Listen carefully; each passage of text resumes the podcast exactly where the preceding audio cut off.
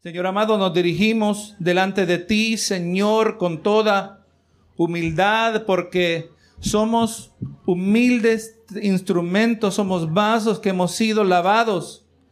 Pero Señor, tu palabra, lo, que establece las palabras de Jesús, que tú, Señor, dijiste que no hay ni uno bueno. El salmista dijo, no hay quien busque a Dios, ni siquiera uno.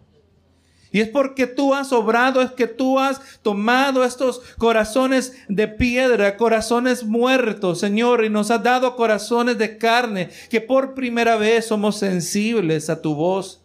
Señor, necesitamos urgentemente la porción que tú has designado, la porción de tu verdad para nuestro, para este día, Señor. Así como oramos en el Padre nuestro, el pan nuestro de cada día, dánoslo. Y así también pedimos por esa porción espiritual.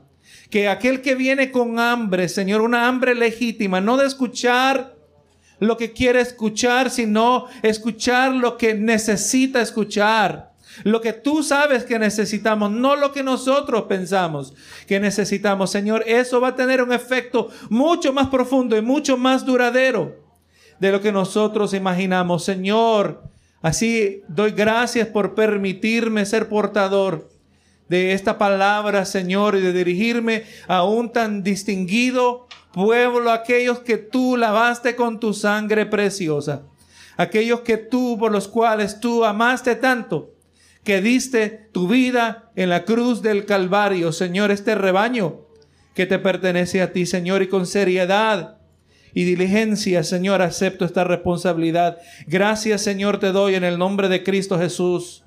Amén y amén. En estas últimas dos o tres semanas, pues hemos estado hablando acerca de algunas características de lo que es la verdadera predicación, ¿verdad? Una que hablábamos la semana pasada es que cuando el predicador predica, tiene que predicar con denuedo. Tiene que tener osadía, tiene que ser atrevido. Tiene que hablar como dice en Timoteo, se le dijo a Timoteo, que instes a tiempo y afuera de tiempo. Cuando el mensaje sea aceptable y cuando no sea aceptable. Si te quieren escuchar o no te quieren escuchar, eso es secundario, eso no importa. Recuerda el profeta Jeremías, ¿verdad? Cuando él le puso excusa a Dios y, le dijo, Dios le había dicho, te he puesto por profeta a las naciones. Y Jeremías puso la excusa, ah, ay, soy niño. Y el Señor, usted ve la actitud y le dijo, todo lo que yo te diga, tú lo dirás. Así el predicador tiene que traer la palabra del Señor si le va a caer a fulano y en el proceso, ¿sabe? Y, déjeme aquí, hermano, estoy debatiendo, este, este, estudio toma forma cada semana. Gloria a Dios, siempre hay, yo voy meditando, hay detalles que quizás quiero agregar, algunos quizás no o no. Pero uno de los beneficios de la predicación, y quizás voy a traer al final de este estudio, hay una lista muy buena de los beneficios de la predicación expositiva. Y vamos a explicar más de eso en las semanas que vienen exactamente qué es predicación expositiva. Pero uno de los beneficios de la predicación expositiva, donde nos vamos capítulo por capítulo, la que le llama predicación expositiva eh, secuencial, gloria a Dios, sigue la secuencia, es que usted ya sabe los versos que se van a traer la semana que viene, ¿verdad que sí? Usted ya, si usted estuvo aquí el domingo pasado, usted se acuerda dónde se predicó, usted sabe cuál es el verso que sigue. Así que si ese día que sigue. El predicador trae algo y el hermano que oyó dice, ya no puede decir el pastor lo dijo por mí. Porque el pastor está diciendo lo que el texto dice, no lo que el pastor quiere decir. Una característica de la predicación expositiva es que el texto mismo dicta el tema del mensaje. Gloria sea al Señor. Usted vamos a mirar, hermano, el pastor no es como el mago. Usted ve el mago que le hace el truco que tiene el sombrero, le enseña el sombrero y el sombrero está vacío. ¿Verdad que sí? Y viene de repente el mago y mete la mano y saca qué? ¿Te has visto el truco o no lo has visto? Saca un conejo, ¿verdad? Y el asombro está, oye, ¿cómo sacó un conejo? Si yo vi el sombrero, ahí no había un conejo. Y en muchas maneras, hermano, muchos predicadores son así también. Le presentan el conejo, perdón, le presentan el sombrero el texto bíblico y usted dice, ¿cómo le hizo a pastor para sacar esta predicación? Yo no la miraba, pero como es tan espiritual, tengo que aceptarla. Porque el pastor se mete con Dios y sacó un conejo donde no había conejo. Sacó una predicación donde yo no sabía que había esa predicación. No, hermano, el pastor predicador no es un mago, sino es uno que explica lo que Dios ha dicho. Una predicación expositiva es predicación explicativa y cuando se le explica, removiendo las barreras culturales, ¿verdad? explicando la cultura. No tenemos que tratar de actualizar el texto a los tiempos modernos, sino que estamos tratando de tomar la audiencia moderna y trasladarla a los tiempos antiguos. Y usted entienda lo que estaba pasando. ¿Por qué se dijo lo que se dijo? ¿Qué es lo que estaba pensando el apóstol Pablo, mirando o, quien fuese el autor? las circunstancias. Y ahora, cuando usted se introduce a ese contexto cultural, histórico, usted entiende qué es lo que entendió la audiencia original. El mensaje no ha cambiado porque estamos removidos por miles de años. Así que hermano, cuando el pastor explica todo esto, el predicador explica, usted va a entender el mensaje. Usted lo va a poder ver. Usted ve que el conejo estaba ahí todo el tiempo. No se sacó de la nada. Amén. Y espero que gloria sea el Señor, entre más tiempo nos sentemos bajo este tipo de enseñanza y predicación, usted va a adquirir una, una profundidad en su vida espiritual. Gloria sea el Señor, que ya, como, como es el dicho, que le meten gato por liebres. Ya no le van a dar, usted ya no va, ya no le van a dar caldito cuando usted necesita carne. Amén. No le van a dar simple, un simple olor a comida buena pero usted va a gustar de la comida buena. Así que hermanos, cuando el pastor entiende el mensaje y trae el mensaje, va a predicar con denuedo. Va a ser atrevido. Porque no está diciendo lo que él piensa que se debe decir, está diciendo lo que el texto dice. Amén. Y hay que decir lo que Dios dice y nos atenemos a las consecuencias. Mire los profetas. Mire, mire el, el profeta Elías, el profeta Eliseo. Mire a Pablo que tuvo que escapar. Mire los, los apóstoles en el, Nuevo, Testamento, en el libro de los Hechos. Sufrieron consecuencias, los encarcelaron. Del momento que el mensaje no se trae con denuedo, el mensaje está vendido. Amén. Se van a ir hermanos, pero que se vayan por la verdad. No que se vayan por un malentendido, que se vayan porque no les gustó lo que entendieron. Amén. Así debe ser, gloria a Jesús. Y Dios siempre va a suplir a su obra, Dios va a sustentar su obra. Siempre lo ha hecho. Hablábamos también, hermano, que cuando el predicador entiende la autoridad del mensaje, va a predicar con teniendo pasión. Va a ser apasionado, ¿verdad? Y entendemos, hermano, que en el proceso de traer el mensaje, hay que apelar a la mente. La mente está envuelta, eso es indudable. La mente tiene que ser renovada, como miramos en Romanos 12:2. Gloria sea al Señor. La mente está envuelta, pero no el corazón está distanciado. La mente y el corazón, la parte intelectual y la parte emocional no están desconectadas. Gloria sea al Señor. Pero es importante, y estaba escuchando a un pastor y no se me olvidó lo que dijo. Cuando hay fervor cuando hay pasión sin conocimiento, lo que hay es fanatismo. Amén. Cuando alguien es apasionado acerca de algo, pero no tiene conocimiento acerca de aquello por lo cual está apasionado, ese es un fanático. Nosotros no queremos cultivar fanáticos. Yo no quiero apelar exclusivamente solo a las emociones y al mismo tiempo quiero apelar tampoco solo a la, a la mente tenemos que apelar a la mente y a las emociones. Gloria sea el Señor. En 2 Timoteo 1.6 leíamos la semana pasada, por lo cual te aconsejo que avives el fuego del don de Dios que está en ti por la imposición de manos. Siempre entendemos, ¿verdad? Que este fuego, en muchas maneras, nos da a entender que es, es una, una pasión, una, una intensidad en la vida, ¿verdad? Gloria sea al Señor. Y si el cristiano sepa que no solo los pentecostales, cualquier cristiano tiene que tener fuego. Amén. Y le voy a decir que lamentablemente los que más hablan de fuego, muchas veces lo voy a decir, no saben de lo que están hablando. Porque fuego es pura emoción. No, hermano, queremos emoción, pero con una mente renovada, que usted sea apasionado de un Salvador que usted conoce. Cerca de un evangelio que usted conoce, que no le hace falsas promesas o le brinda erradas expectativas pero que le traiga una verdadera expectativa. Señor, yo voy a estar apasionado por ti, aunque me metan en el horno de fuego y aunque muera allí o tú me salves, yo sigo igual de apasionado por ti. ¿Verdad que sí? Nuestras expectativas no están equivocadas. Cuando usted sabe lo que Dios puede hacer y lo que Dios no, no va a hacer, cuando usted entiende ambas cosas, usted nunca va a salir frustrado. Pero hay otros que vienen y dicen, ¿verdad? Señor, por cuanto tú no hiciste lo que yo te pedí, yo mejor no te voy a servir. Y se desquitan con Dios.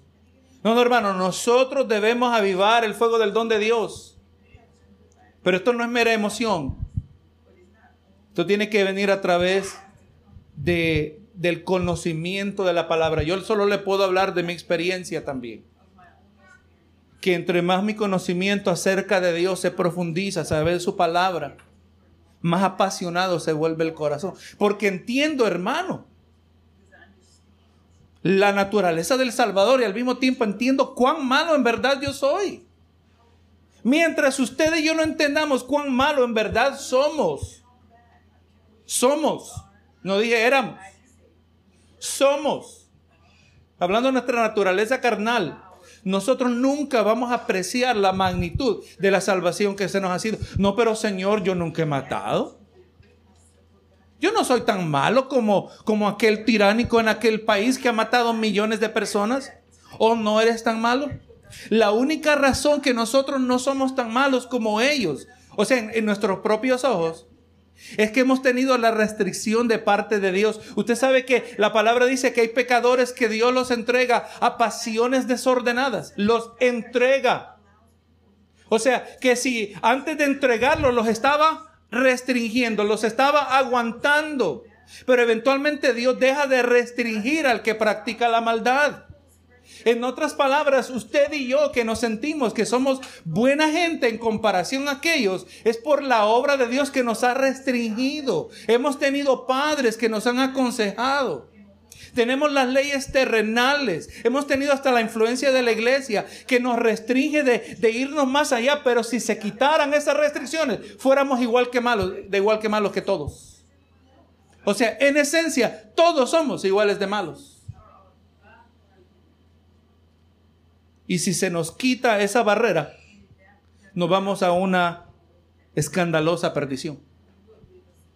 Porque sí podemos decir, yo tuve una buena crianza. Algunas cosas, especialmente, aún padres que, eh, aún cuando hemos tenido padres seculares, ¿verdad? Que no conocían a Dios, nos enseñaron algunas cosas. Son las barreras. Pero eventualmente el que quiere pecar, quiere pecar. Eventualmente Dios quita la barrera y lo entrega a lo que él quería, sus pasiones desordenadas. la ilustración del perro que está ladrando y estirando el mecate, está parado en dos patas porque está haciendo tanta fuerza para salir eh, de eso aquello que lo restringe. Y le sueltan el mecate y el perro sale corriendo a toda velocidad, cruza la calle y le pasa un carro encima. Eso ilustra el corazón que quiere vivir sin Cristo. Déjame pecar, déjame pecar. Pero no, hermanos, cuando sabemos lo que está en juego, el predicador, el que trae la palabra, y en muchas maneras, aunque estamos hablando del predicador en el púlpito, pero en muchas maneras usted va a entender que esto aplica a usted cuando usted es evangelístico. Cuando usted trae el mensaje a otro para que venga Cristo, esto aplica a usted. Usted no está predicando en el sentido formal de la palabra, pero está trayendo, está proclamando la palabra de Dios, ¿verdad que sí? ¿Usted, usted proclama la palabra de Dios? Eh, ¿O usted acepta que usted es uno que va a proclamar la palabra de Dios? No, no, no, eso es solo el pastor. Oye, póngase a pensar, es serio cuando lo ponemos de esta manera, ¿verdad? Así que más nos vale que sepamos de lo que estamos hablando. Porque no vayamos a decir algo que Dios no dijo. Vamos a asegurarnos que cuando hablamos de parte de Dios estamos diciendo exactamente lo que Dios dijo. Entonces, hermano, esto esta pasión por la verdad que hemos descubierto es el combustible que impulsa al predicador, como miramos al apóstol Juan. Juan 1.3, primera de Juan 1.3 dice, lo que hemos visto y oído, esto os anunciamos. Hermano, ¿no estaría usted apasionado de ver a Jesucristo resucitado? Amén. Si usted ve a Jesucristo resucitado y usted lo vio días atrás clavado en la cruz del Calvario, parecía derrotado, sangriento, su rostro deforme, hinchado en quizás en tantas maneras. Y ahora usted ve al Cristo resucitado. Y el Cristo resucitado no, no te saca en cara que, que lo abandonaste. Sino que más bien afirma el llamado una vez más. Y por eso Pedro dice en 1 de Juan 1.3, lo que hemos visto y oído, estos predicamos. Herma, hermanos, Cristo resucitó. No, hermanos, Cristo resucitó. Como aquel que le mire, hermano, se, está quemando tu casa. ¿Qué dijiste? Que se me perdió un zapato. No. Hermano, se está quemando tu casa. ¿Pero que sí? En la urgencia, la pasión. Oye, esto es urgente. Gloria sea al Señor. El apóstol Pedro tenía la convicción en el mensaje que era verdadero. Por eso el predicador va a predicar con pasión, porque está convencido que es verdadero el mensaje. Pudieron ver milagros, experimentaron la autoridad con la que hablaba Jesús. Pero sobre todo experimentaron el poder del Cristo resucitado, aquel que resucitó. Y entonces al ellos exponer una verdad que no que habían visto, gloria sea al Señor. Al ellos exponer la verdad que habían visto, eh, eh, al, no exponerla, mejor dicho, constituye una negación de todo lo que habían experimentado. Hermano, si Dios está obrando en su vida y usted opta quedarse callado, estamos negando a Dios. Es que no tengo tiempo. Es que tengo demasiada responsabilidad, hermano. El tiempo se puede hacer. Sea que le tocó una fila en el restaurante. Es el único momento que usted tuvo. No, entonces ahí no es que no tuvo tiempo, es que tengo pena. Amén. Pero el lugar, es más, yo le reto, pídele al Señor que le abra los ojos para que pueda ver todas las oportunidades que usted tiene para testificar. Gloria a Jesús lo que ellos vieron y vivieron, transformó su vida para siempre. Le voy a hablar lo que dijo el pastor Byron Young. Y él define la pasión en el púlpito de esta manera. La sinceridad evidente de la convicción, amplificada mediante los dones, la disposición de las características del predicador. En otras palabras está diciendo, la emoción y la, animación no constituyen necesariamente pasión. O sea, que el hecho que alguien sea animado y emocional, eso no quiere decir automáticamente que es eso es legítima pasión. Pero es una idea, hermano, que debemos comprender, dice. Sobre todo aquellos predicadores que pueden considerarse menos dinámicos o aquellos miembros de la congregación que tienen expectativas poco realísticas del predicador que la pasión adopta no solo una forma, pero sus manifestaciones. La manifestación de la pasión puede ser tan diferente en los hombres, tanto como los hombres llamados a predicar. O sea, este hermano es apasionado, pero un hermano calladito, eso no quiere decir que no puede ser apasionado. La pasión se puede mostrar de diversas maneras, pero la pasión llena al predicador, no es, orgánica, no artificial surge de un hombre alcanzado por el pasaje, quebrantado por la cruz, airado por su pecado, eufórico por la gracia, abandonado al Evangelio, impulsado por su llamamiento y entregado con desespero a los suyos. Hermano, una persona calladita, y de la misma manera, y no tenemos que hablar del que es muy animado, porque ese es fácil, pero el calladito, hermano, puede mostrar urgencia. Claro que sí. Recuerda, hermano, una de las cosas que impulsa a uno que se para en el púlpito es que entiende que predica como un hombre moribundo a hombres moribundos. Amén. Yo no sé si hoy va a ser la última vez que usted va a escuchar una predicación. ¿Pero que sí? Si esta es la última predicación que usted va a escuchar, yo tengo, y si yo lo supiera, yo voy a asegurarme de darle todo lo que pueda darle del Evangelio de Jesucristo. Asegurarse que su partida de esta tierra, usted vaya seguro a, a la gloria venidera. Amén.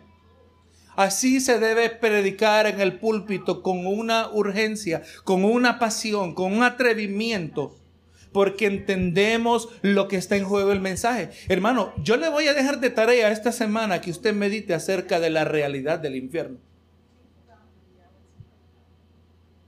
La realidad del infierno donde yo hasta batallo en describirla de la mejor manera posible, hermano. Estamos hablando aquel lugar donde se desenvuelve, se, aleluya, se expresa la furia total de Dios, la furia, no el enojo de Dios, no el desagrado de Dios, estamos hablando de la furia de Dios sobre una persona, en, estamos hablando en carne y hueso. Imagínese el momento que usted ha tenido desesperación, a veces la desesperación viene por un malestar en el cuerpo, tiene piedras, no hay a estar acostado, no hay a estar parado, no, no, no hay satisfacción como usted se coloque. Se siente desesperado y ahora multiplique eso mil veces, cien veces, un millón de veces. Y para siempre, esa es la realidad del infierno. Un tormento que no viene necesariamente de afuera, que si hay un elemento externo, pero hay un elemento interno también donde la persona se va a sentir sola por toda la eternidad. ¿Será que el infierno va a ser un lugar oscuro? Yo no imagino que va a ser iluminado para que usted pueda ver a otros. Hay dicho que tienen los americanos, a la miseria le encanta la compañía, dice. Yo no creo que ni eso tampoco va a estar en el infierno. Hermano, mientras este escenario del infierno no cobre vida en nuestros corazones, nosotros no vamos a ser apasionados de hablar a otros acerca de Cristo. Mañana le voy a hablar. Mañana, el año que viene. No, hermano, es una carga. Cuando entendemos lo que está en juego. El pastor Michelin dice acerca de esta pasión, si lo que estás predicando no te subyuga y no produce un efecto en tu propia vida cristiana, ¿cómo puedes predicarlo con pasión? O en otras palabras, si el mensaje no me predicó a mí primero, ¿cómo voy a pretender que se lo voy a predicar a usted? Dice, todavía dice, todos tenemos una lucha para obedecer a Dios, pero ¿estás luchando? Hermano, esta, esta, esta palabra confronta mi propia carnalidad. Es la realidad que esta palabra en el proceso de predicarla, de preparar la predicación, organizar las ideas de lo que aparece en el texto, esa palabra me confronta mi propia predicación, mi propia carnalidad, mejor dicho. Y ese es el problema, hermano. Otro beneficio de la predicación positiva, que cuando el predicador no le permite que el mensaje origine de la palabra y mejor dicho, origine de su, de su propia creatividad, ese pastor que predica nunca es impactado por el Evangelio. O deja de ser impactado por el Evangelio. Y hermano, y es ahí donde surgen esos grandes escándalos. Porque hermano, aquel que se asegura de predicar la verdad va a ser impactado por ello. No, no, se, no se sorprende, hermano. El hecho que yo me pare en el púlpito no quiere decir que yo, yo todo lo tengo. El mismo apóstol Pablo lo dijo, yo no pretendo haberlo alcanzado. No, yo en muchas ocasiones, Señor, te pido perdón. Así debe ser. No se sorprenda que el predicador, antes de predicarle, tuvo que pedir perdón a Dios. Por cuanto el mensaje no originó en él, originó en la palabra.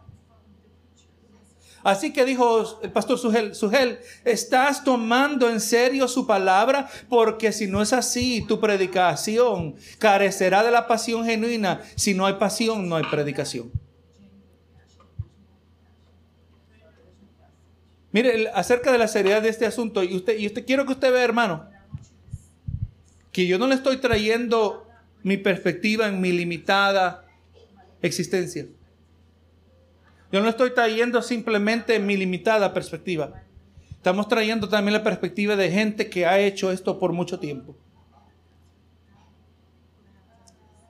El pastor Martin Lloyd Jones dijo, Otra vez os digo que si un, que un hombre que puede hablar sobre estas cosas desapasionadamente no tiene derecho alguno de estar en el púlpito. Y no se le debiera permitir subir, nunca subir a ninguno. Hace daño, hermano, el que predica sin pasión. Si la palabra usted no lo conmueve y el predicador le trae palabra que no conmueve, ese predicador está haciendo daño a la obra de Cristo.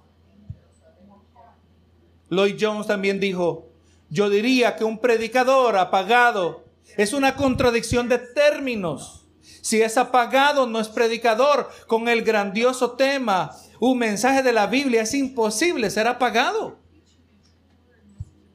Es el más interesante, el más emocionante, el más absorbente tema del universo y la sola idea de que pueda ser presentado de una manera apagada y aburrida me hace dudar seriamente de que el hombre eh, culpable de presentarlo de esta manera haya entendido la doctrina que pretende creer y que defiende.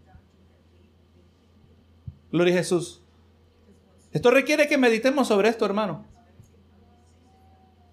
Y yo entiendo que usted va a tener que volverlo a escuchar. Si usted quiere tener este discernimiento. Gloria a Jesús. Así que hermano, como hemos estado mirando,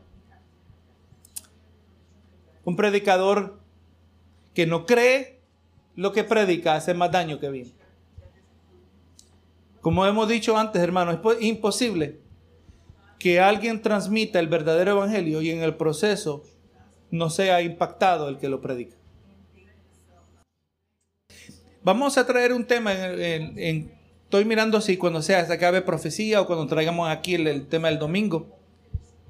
Quiero hablar acerca de la naturaleza de lo que es cómo el cristiano, número uno, cómo comienza la transformación, pero cómo el cristiano eh, participa en su santificación progresiva. ¿Cómo esa, cómo esa transformación continúa? Yo estaba escuchando a un predicador esta semana, esta semana que estuve en, Tampa, Gloria a Jesús, y él estaba hablando que exactamente si usted basa en lo que él dijo, es a puro ayuno y oración.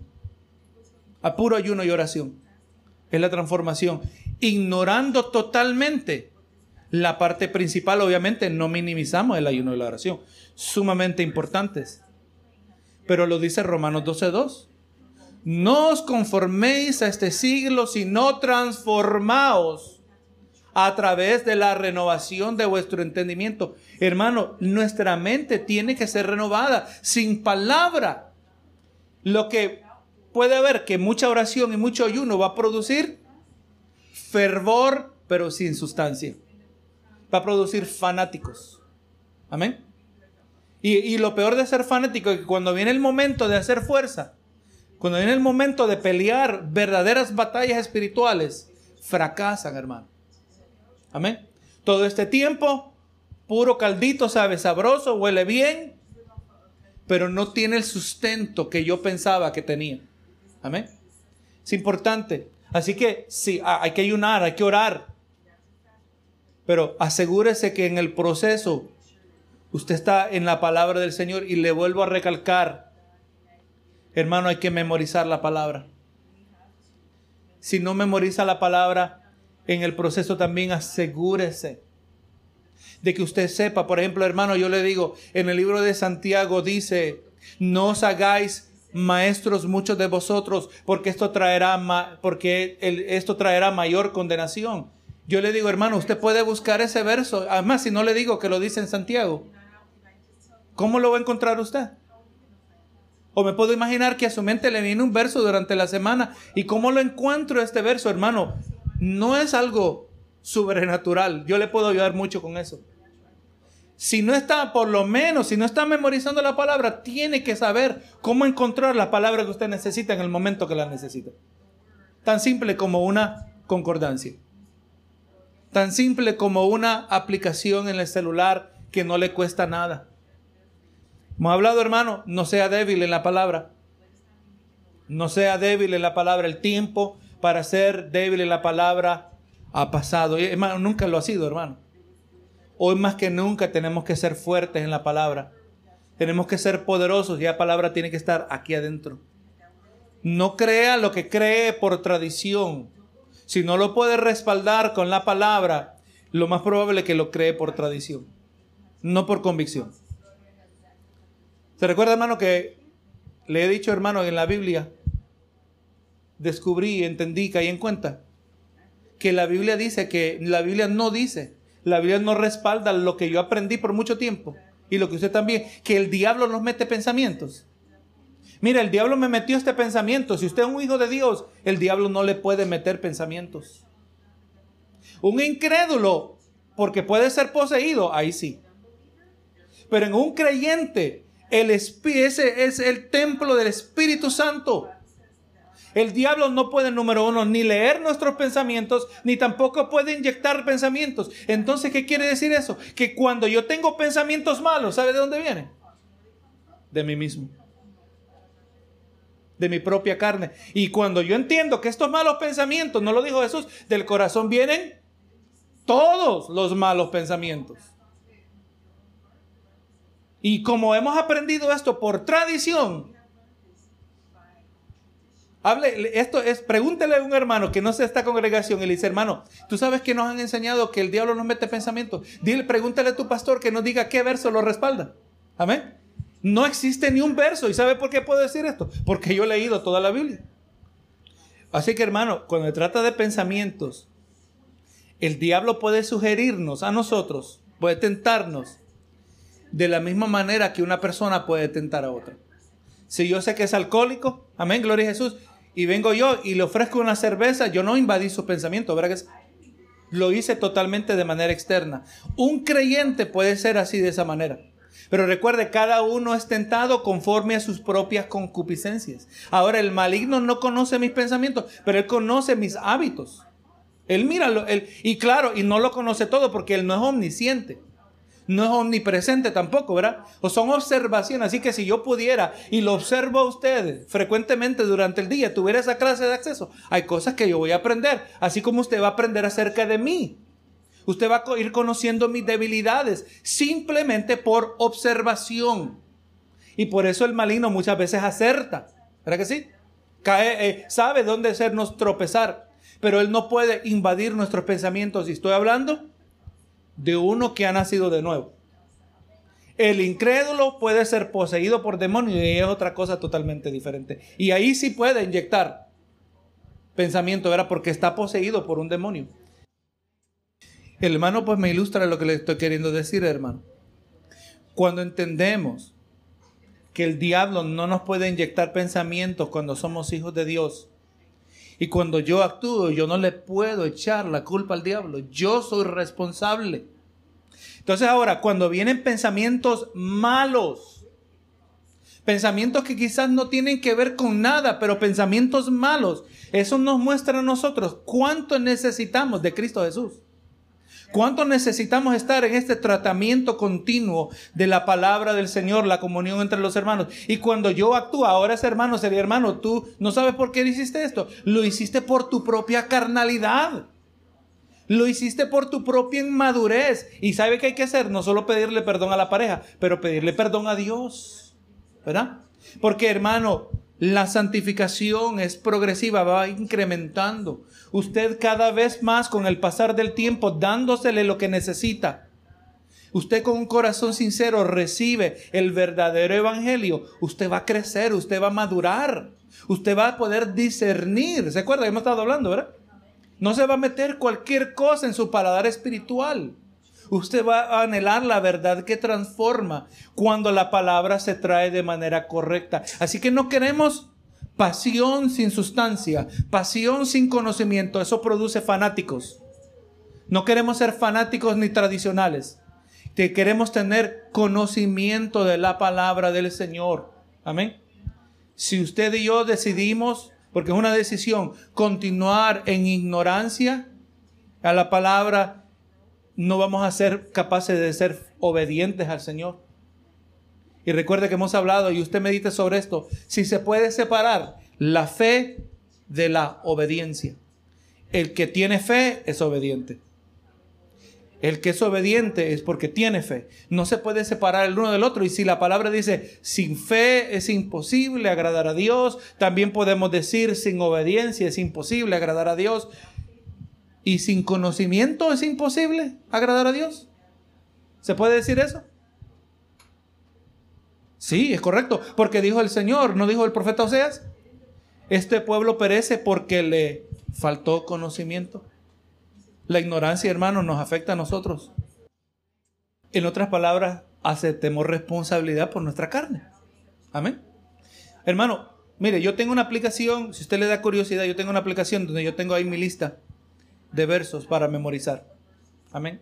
Usted hágase de su herramienta, si era el celular, sea un papelito que anda en el bolsillo, en la cartera, como sea.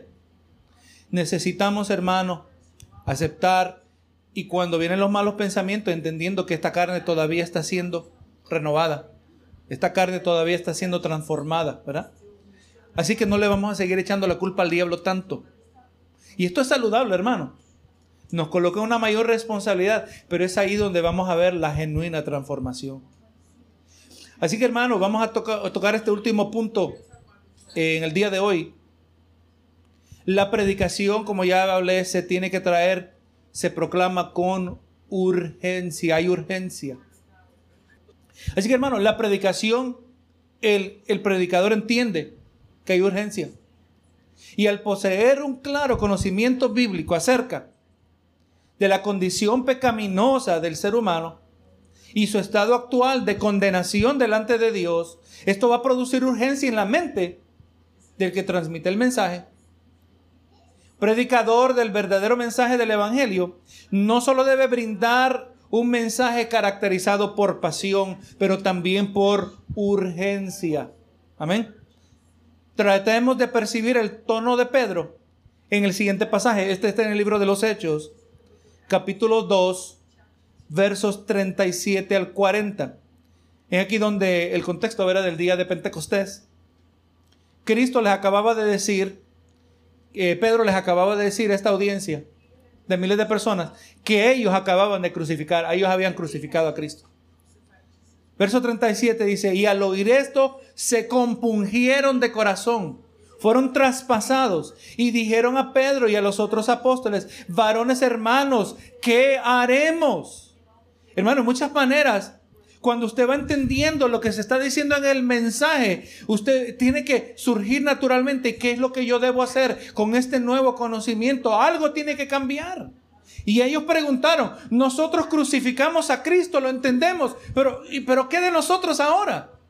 Y preguntaron, ¿qué haremos? Pedro les dijo, arrepentíos y bautícese cada uno de vosotros en el nombre de Jesucristo para perdón de pecados y recibiréis el don del Espíritu Santo.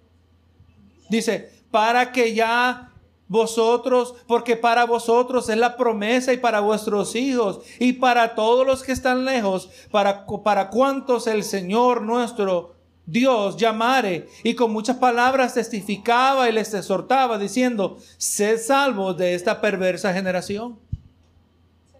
Así que hermano, con esta, estas palabras, en otras palabras, Pedro dijo, en esta generación es malvada y causa de su maldad, gloria Jesús, será destruida. Escapen cuando todavía tiene tiempo de hacerlo. Ahí está la urgencia, ¿verdad? Buscar a Dios mientras pueda ser hallado. Así que hermano, entendiendo que la audiencia que nos escucha será partícipe de uno de dos veredictos. O castigo eterno o vida eterna. Pero no, no hay otro. Usted me mira a mí, yo lo miro a usted. Usted mira al familiar, mira al vecino, así vamos pensando. Usted va a la tienda de Walmart, uno de dos veredictos. Castigo eterno o vida eterna. Así que hermano, pues es urgente. Mire la pasión de Pablo, mire la urgencia de Pablo en 2 de Corintios. 2 de Corintios 5, 10 y 11. Dice, porque es necesario que todos comparezcamos ante el tribunal de Cristo. Todos vamos a rendir cuentas, dice Pablo, ¿verdad?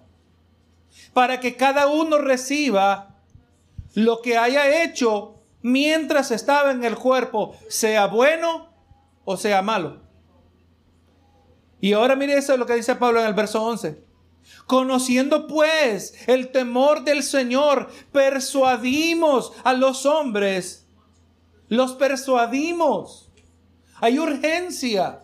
E, e, el predicador predica con pasión y de nuevo con el fin de convencer al pecador de que se arrepienta. Arrepiéntete si no va a haber condenación eterna para tu alma. Por eso hay urgencia, hermano. Cuando llega el incrédulo, cuando llega el tibio a la casa de Dios, cuando está el débil, necesita una inyección de esa verdad transformadora del Evangelio. Y esta se va a traer con, una, con un deseo de persuadir al oyente. No se puede manipular, pero sí se puede persuadir con la verdad. Se puede apelar a la conciencia de esa persona que caiga en cuenta. Y por eso dice Pablo, conociendo pues el temor del Señor, persuadimos a los hombres, pero a Dios le es manifiesto lo que somos y espero que también lo sea en vuestras conciencias. ¿Cómo no va a predicar el predicador con pasión y urgencia? Cuando entiende lo que está en juego. Cuando el predicador se para en el púlpito, no es con el fin. Y que la gente opine de qué, qué, qué que opine de que fue buena la predicación. Predicador ni, ni está concentrado, debe concentrarse en simplemente transmitir información que sea correcta o tan solo que sea una correcta interpretación. Vamos mirando que de acuerdo a Pablo, el que expone la palabra es para persuadir a hombres. Y obviamente cuando estamos hablando de hombres, estamos hablando de seres humanos, hombres y mujeres. Y el detalle de esta urgencia existe en el hecho que, que nosotros ignoramos si habrá otra oportunidad para hacerlo. Si usted llegó a la visita hoy, yo le tengo que hablar a la visita, usted le tiene que hablar al amigo de una manera. Porque usted no sabe, de tal manera, porque usted no sabe si lo va a volver a ver, hablarle que esta es la última conversación.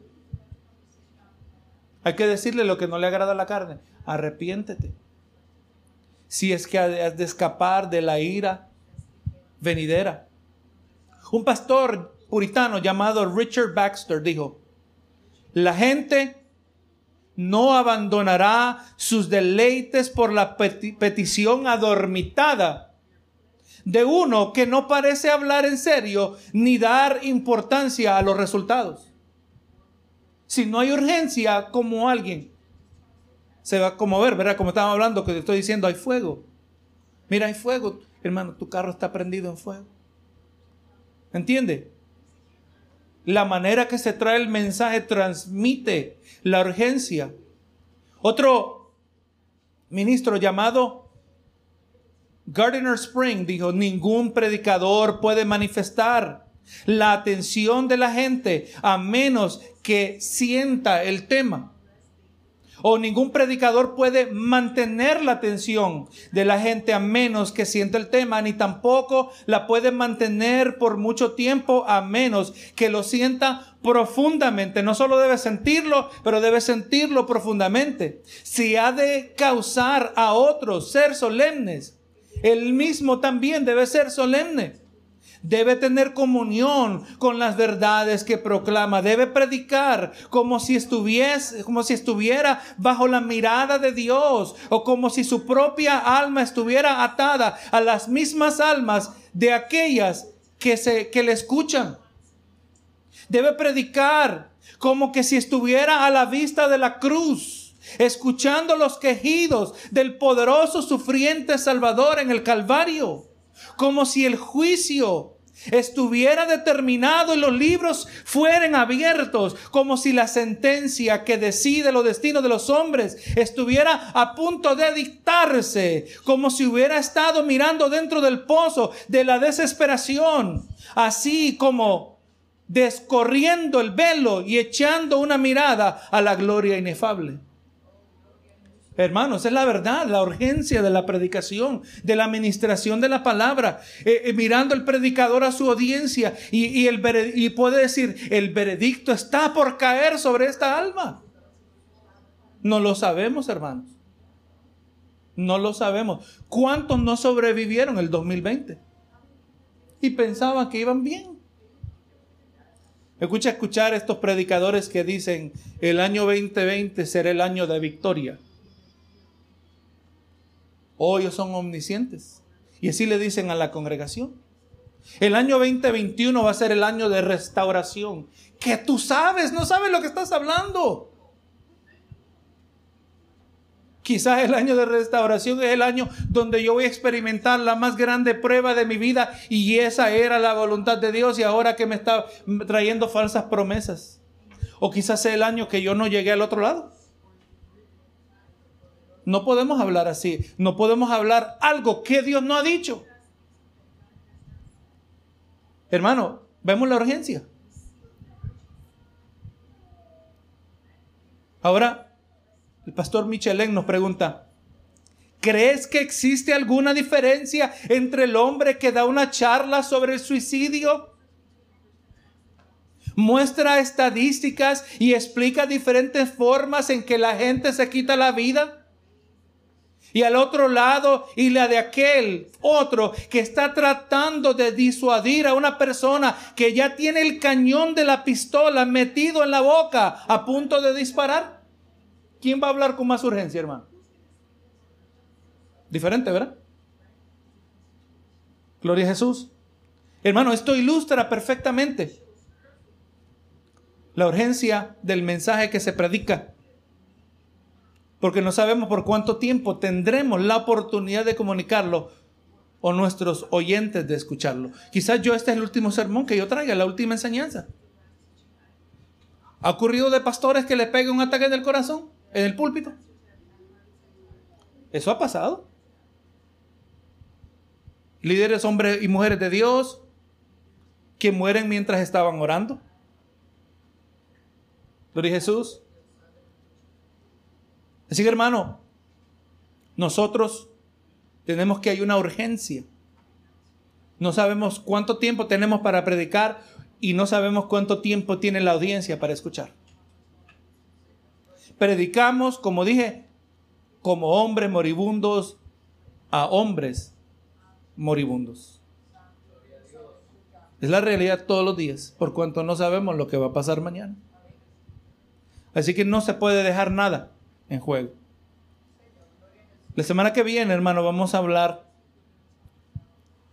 que no solo la predicación debe ser con denuedo, apasionada, pero la predicación se debe traer acompañada de compasión, compasiva. Gloria sea el Señor. También, hermano, para que usted vaya, pueda ir visualizando, vamos a estar hablando específicamente. Ya hemos hablado cosas que describen, que caracterizan la verdadera predicación, pero vamos a hablar de la predicación específicamente ahora de lo que es la predicación expositiva. Amén. Vamos a explicar sobre eso. Vamos a hablar también, hermanos, de qué es lo que hay cuando la predicación no es expositiva. Amén. Para que usted lo pueda identificar y le voy a mostrar síntomas que dan evidencia de que las predicaciones no son expositivas. Por ejemplo, vamos a hablar de algo que yo le estoy llamando y obviamente yo no considero que en este tiempo es un pensamiento original, alguien ya lo ha tenido antes que yo, de lo que se llama el, lo que yo le estoy llamando el placebo espiritual. Cuando se está tratando un nuevo medicamento, se llaman a la gente, se convocan que la gente que va a participar en el estudio de este nuevo medicamento, a algunos que se le da la pastilla verdadera, la verdadera droga, hay otros que se le da una pastilla hecha de azúcar. Pero a nadie se le dice cuál es la pastilla verdadera. Y todo esto con el fin de ver si el medicamento verdaderamente produce los efectos que ellos piensan. Porque aquellos que están tomando el placebo la pastilla de azúcar, muchas veces experimentan mejoría de síntomas. Y esto es meramente psicológico, pero no es duradero. Es el asunto. O sea, yo le puedo dar un placebo y usted está convencido que es el verdadero medicamento. Y en el momento usted sale, hermano, y pueden pasar semanas, es posible hasta meses. Y usted piensa que está funcionando y de repente ya deja de funcionar, los efectos del placebo solo duran por un tiempo. Así también se nos están metiendo placebos espirituales. Amén. Y usted piensa que está así recibiendo el Evangelio porque tuvo una experiencia emocional. ¿Y sabe qué? Y se va por dos, tres semanas, se va por meses quizás. Y usted siente que, lo, que está funcionando. Y de repente, el bajón espiritual. Pero la persona normalmente no cuestiona el mensaje, se cuestiona a sí misma. Amén. Es porque yo no tengo mucha fe, por eso me pasó. Porque, hermano, yo le puedo hablar de mi propia experiencia espiritual, es que iba a las convenciones de jóvenes y si yo salía emocionado, apasionado por Dios y pasaban semanas y de ahí el bajón. Nos vamos a los campamentos de damas, de caballeros y grandes saltos espirituales. Y no es que no puede uno tener experiencia legítima en estos contextos. Pero si lo que yo sentí era pura emoción, de ahí viene el bajón espiritual. Hermano, el Evangelio no es así. El verdadero Evangelio es esa comida que te nutre continuamente. Sí, hermano, nos deprimimos. Sí, hermano, nos desanimamos. Eso es normal. Sí, a veces nos frustramos, pero siempre descubrimos que el efecto de a ese constante de la firmeza en Cristo Jesús es a través de la misma palabra de Dios. Gloria a Jesús. Hermano, yo quiero que usted pueda detectar cuando se le están dando placebos espirituales. Y sepa un síntoma rápido para que le deje a usted materia para pensar.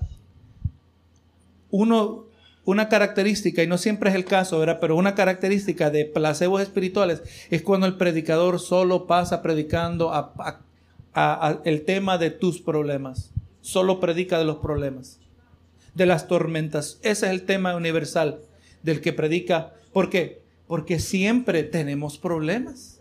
No hay quien no se identifique con problemas, ¿verdad? Que todos tenemos problemas de diferentes variedades. Y claro, y siempre que yo le hablo de los problemas y yo le digo a usted, Cristo te ama, Él te va a ayudar, Él te va a fortalecer y siervo de Dios, sierva de Dios, ha pasado diferentes, difíciles momentos, pero Dios está contigo. ¿Cómo usted va a reaccionar? Usted va a reaccionar porque usted está sensible. Y lo que está reaccionando emocional, yo pienso que es espiritual, pero es emocional. Porque estoy dolido. Usted sabe cómo somos nosotros cuando tenemos algo que nos hiere y usted empieza a hablar. A veces hasta nos brotan las lágrimas, ¿verdad que sí? Pero el hecho que uno sintió algo no garantía que recibió algo. El recibir algo tiene que ser siempre basado en esta palabra. Hay algo que hemos tenido que haber aprendido. Y le pido, hermano, que me ayude en sus oraciones. Que Dios me siga dando discernimiento, porque yo estoy, no solo estoy estudiando libros, estoy estudiando la palabra, pero estoy estudiando predicadores, escuchándolos.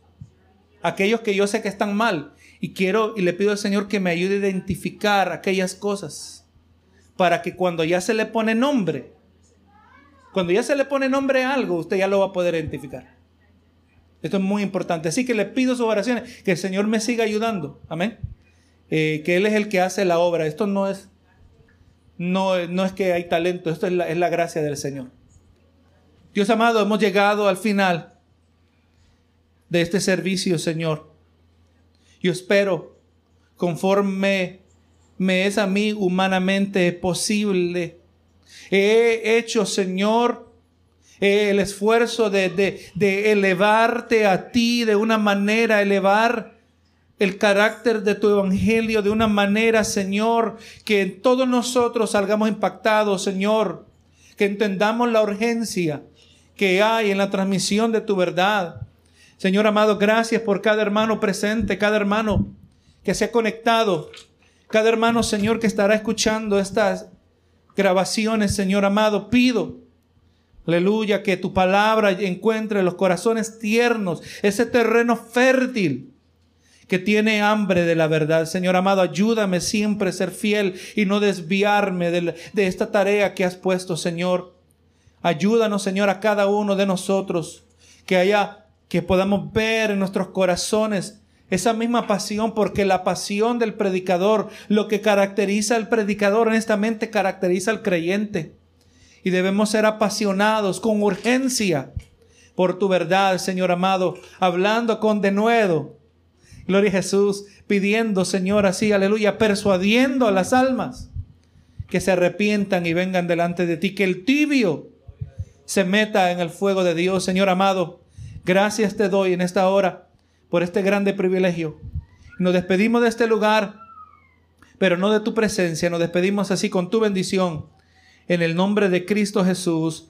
Amén y amén.